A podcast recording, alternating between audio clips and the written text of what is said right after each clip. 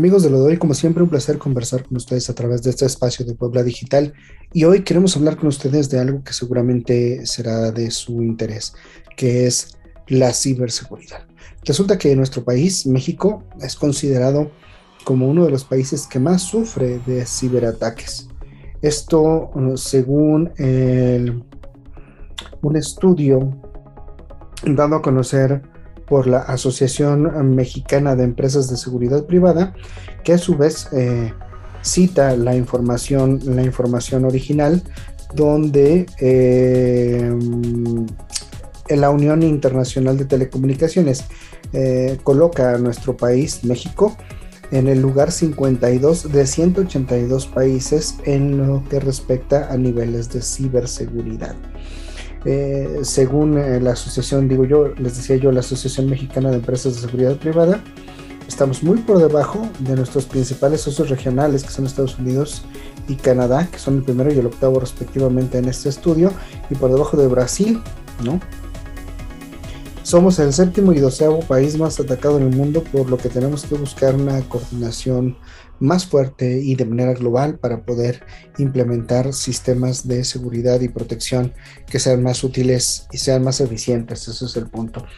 Además, esta organización señala que muchas, desafortunadamente para nosotros, 8 eh, de cada 10 ataques podrían haber sido prevenidos, pero la gente, las personas, es decir, nosotros los usuarios, no estamos capacitados para enfrentarlos. Y la mayoría de estos ataques son enfocados a obtener información para generar algún tipo de fraude. Ese es un dato también bastante interesante. Eh, y que bueno, que además esta información está, eh, está, insisto, bien soportada por lo que, por lo que señalan tanto esta organización internacional como la Asociación Mexicana, que también resaltan, se informa que otros países han buscado una coordinación, pero México eh, solo está trabajando a través de 126 empresas que integran la Asociación Mexicana de Empresas de, Seguridad que ya señalábamos, conocida como la AMES de Seguridad Privada, y que bueno, estas, eh, estos esfuerzos no son ah, al intercambiar datos, coordinarse, además no son suficientes, hay que hacer un intercambio mucho más frecuente y hay que generar... Ah, más análisis de datos a, nivel de este país. Entonces, bueno, es muy importante tener en cuenta esto y usted, por favor, cuide mucho la información que, publica, cuídese mucho de la información que le llega también y de con quién comparte datos, datos específicos, que son también lo que primero utilizan los ciberdelincuentes para poder generar estos ataques. ¿A qué podremos enfrentarnos como país si no, si no somos caso de esto, si no nos capacitamos?